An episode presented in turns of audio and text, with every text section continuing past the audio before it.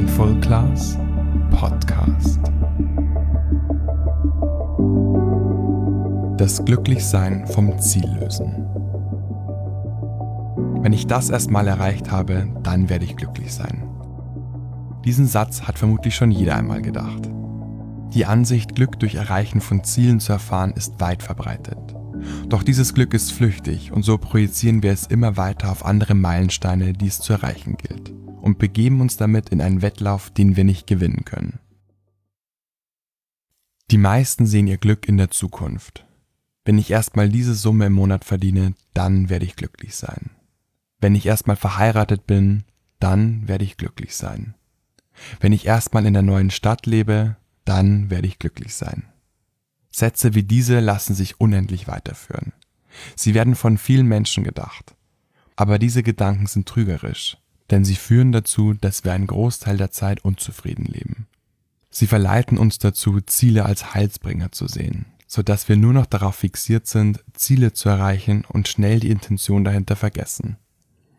Jemand, der zum Beispiel nicht allein sein kann und sein Glück ausschließlich in einer Beziehung sieht, wird als Single wahrscheinlich sehr unzufrieden sein und enorm viel Energie aufwenden, den nächsten Partner zu finden. Die so wesentliche Frage bei der Partnersuche, welche Eigenschaften ein Partner haben sollte, damit wir uns in der Beziehung wohlfühlen, rückt dabei dann in den Hintergrund. Stattdessen gilt Hauptsache nicht alleine sein. Auch ich hatte eine solche Phase, in der ich darunter litt, alleine zu sein. Aber dann wurde mir bewusst, dass im Leben alles einem stetigen Wandel unterliegt. Also auch mein Single-Dasein nur temporär ist und irgendwann durch eine Beziehung beendet werden wird. Ich verstand, dass der Zeitpunkt kommen wird, an dem ich ein gemeinsames Leben mit jemandem zusammen aufbauen werde. Aber bis dahin galt es, die Zeit als Single zu genießen und zu nutzen. Ich hatte in dieser Zeit Möglichkeiten, die ich in einer Beziehung nicht habe. Ich musste auf niemanden Rücksicht nehmen. Ich war völlig frei in meiner Zeiteinteilung. Ich konnte tun, was ich wollte. Ich lernte die besondere Qualität dieser Lebensphase zu schätzen. Vom Ziel zum Weg. Ich hatte mir also vorgenommen, meinen Fokus auf den Weg zu richten und nicht auf das Ziel. Das Ziel gibt den Weg zwar vor, aber im Weg steckt das Potenzial, nachhaltiges Wohlgefühl zu erfahren. Denn wir verbringen viel mehr Zeit damit, Wege zu beschreiten, als Ziele zu erreichen. Ziele sind lediglich Momente, Wege jedoch sind unser Alltag. Ein erreichtes Ziel ist so flüchtig, so vergänglich. Den Weg dahin begehen wir hingegen oft Wochen, Monate und Jahre. Außerdem erreichen wir Ziele oft schneller und einfacher, wenn wir uns auf dem Weg dorthin gut fühlen. Wer zum Beispiel wird attraktiver wirken? Jemand, der verzweifelt nach einer Beziehung sucht und sich dabei stark unter Druck setzt? Oder jemand, der sich in seiner Haut wohlfühlt und dadurch Zufriedenheit und Selbstbewusstsein ausstrahlt. Auch berufliche und andere private Ziele werden wir mühelos erreichen, wenn wir das Glück vom Ziel lösen und es stattdessen auch im Weg sehen. Dann nämlich geben wir die Verbissenheit auf und tauschen sie gegen das Wissen ein, dass alles zum richtigen Zeitpunkt kommen wird. Dann nehmen wir den Druck raus, der uns daran hindert, kreativ zu sein. Denn der Prozess, der uns zum Ziel bringt, ist ein kreativer Prozess und er kann uns große Freude bereiten, vor allem dann, wenn wir ihm Zeit und Raum geben und nicht versuchen, auf Biegen und Brechen so schnell wie möglich ans Ziel zu gelangen. Wenn wir den Weg zum Ziel bewusst gehen, haben wir viele Gelegenheiten, unser Ziel zu verfeinern.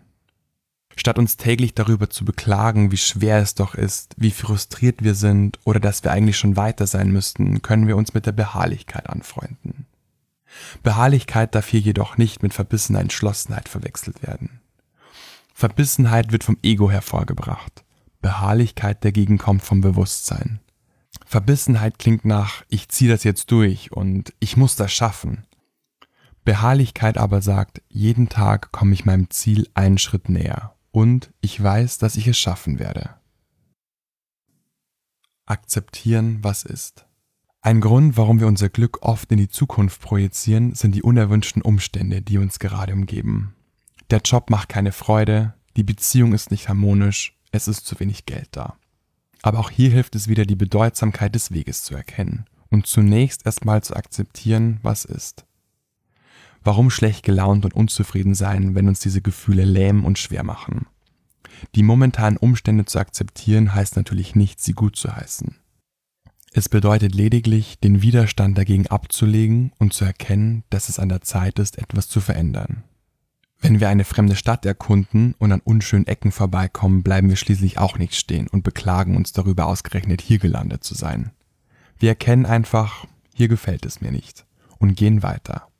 Im besten Fall überlegen wir noch einen Moment, in welche Richtung wir laufen wollen und machen uns dann auf den Weg. Manchmal hilft es auch, unsere Probleme und Lebensumstände in Relation zu setzen. Wir, die wir in der westlichen Welt leben, vergessen nämlich allzu oft die Verhältnismäßigkeiten. Die meisten von uns führen ein äußerst privilegiertes Leben und sind sich dessen gar nicht bewusst. Als ich eine Freundin in Indonesien besuchte, die dort in einem kleinen Dorf in Nord-Sumatra wohnt, machte ich einen Ausflug mit einem der Dorfbewohner. Wir unterhielten uns den ganzen Tag lang über Gott und die Welt. Es war spannend, seine Sicht auf die Welt kennenzulernen. Irgendwann kamen wir dann auf meine Reise zu sprechen und er fragte mich, wie viel ich für meine Flüge bezahlt hätte. Ohne zu überlegen nannte ich ihm die Summe und er antwortete darauf, das ist weit mehr als ein Arbeiter hier im ganzen Jahr verdient. Das war ein Schockmoment für mich. Ich wusste natürlich bereits, dass es einen enormen Einkommensunterschied zwischen den Touristen und den Einheimischen gibt. Trotzdem war diese Aussage für mich wie ein Schlag ins Gesicht. Es war einer dieser Momente, in dem es in meinem Gehirn blitzt und funkt und ich augenblicklich die Dinge mit anderen Augen sehe. Ich war sprachlos und erkannte das tatsächliche Ausmaß meines privilegierten Lebens. All das heißt allerdings nicht, dass mein indonesischer Bekannter weniger glücklich ist als ich. Es bedeutet einfach nur, dass ich gesellschaftlich bedingt leichteren Zugang zu einem großen Spektrum an Möglichkeiten habe. Und diesen einfachen Zugang sollten wir niemals als Selbstverständlichkeit sehen, sondern stattdessen täglich dankbar dafür sein. Also wenn zum Beispiel der Job gerade nervt, haben wir zumindest einen, mit dem wir unsere Miete bezahlen können. Und parallel können wir trotzdem nach neuen beruflichen Möglichkeiten Ausschau halten. Wenn mich etwas stört, frage ich mich inzwischen oft, ob meine Situation, über die ich mich gerade so aufrege, für jemand anderen vielleicht eine Wunschsituation wäre. Mein indonesischer Bekannter würde vermutlich Luftsprünge machen, wenn er ein westliches Durchschnittsgehalt verdienen würde. Ohne Herausforderung kein Wachstum. Am liebsten wäre es uns, wenn wir dauerhaft bis an unser Lebensende glücklich wären.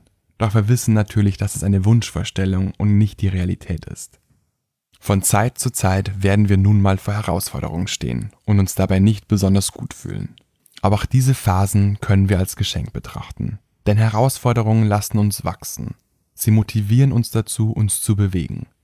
Wenn wir das erkennen, können wir das schlechte Gefühl schätzen lernen. Natürlich wird es sich weiterhin unangenehm anfühlen, sodass wir es nach wie vor so schnell wie möglich loswerden wollen. Das schlechte Gefühl schätzen zu lernen heißt nicht, es zu glorifizieren. Es zeigt uns nur, dass wir etwas in unserem Leben verändern sollten, dass es einen Teil in uns gibt, der sich weiterentwickeln möchte. Unsere Gefühle sind unser Wegweiser. Zugegeben, bei großen Herausforderungen und Problemen das Geschenk darin erkennen, ist nicht einfach. Gerade wenn starke Gefühle von Unzufriedenheit präsent sind, ist es einfacher zu sagen, alles scheiße, als was kann ich hier lernen. In jeder Herausforderung steckt jedoch eine Lernaufgabe, die darauf wartet, erkannt zu werden Sie wird uns wachsen lassen. Und dieses persönliche Wachstum ist es, das uns große Freude und nachhaltiges Glück bereiten kann.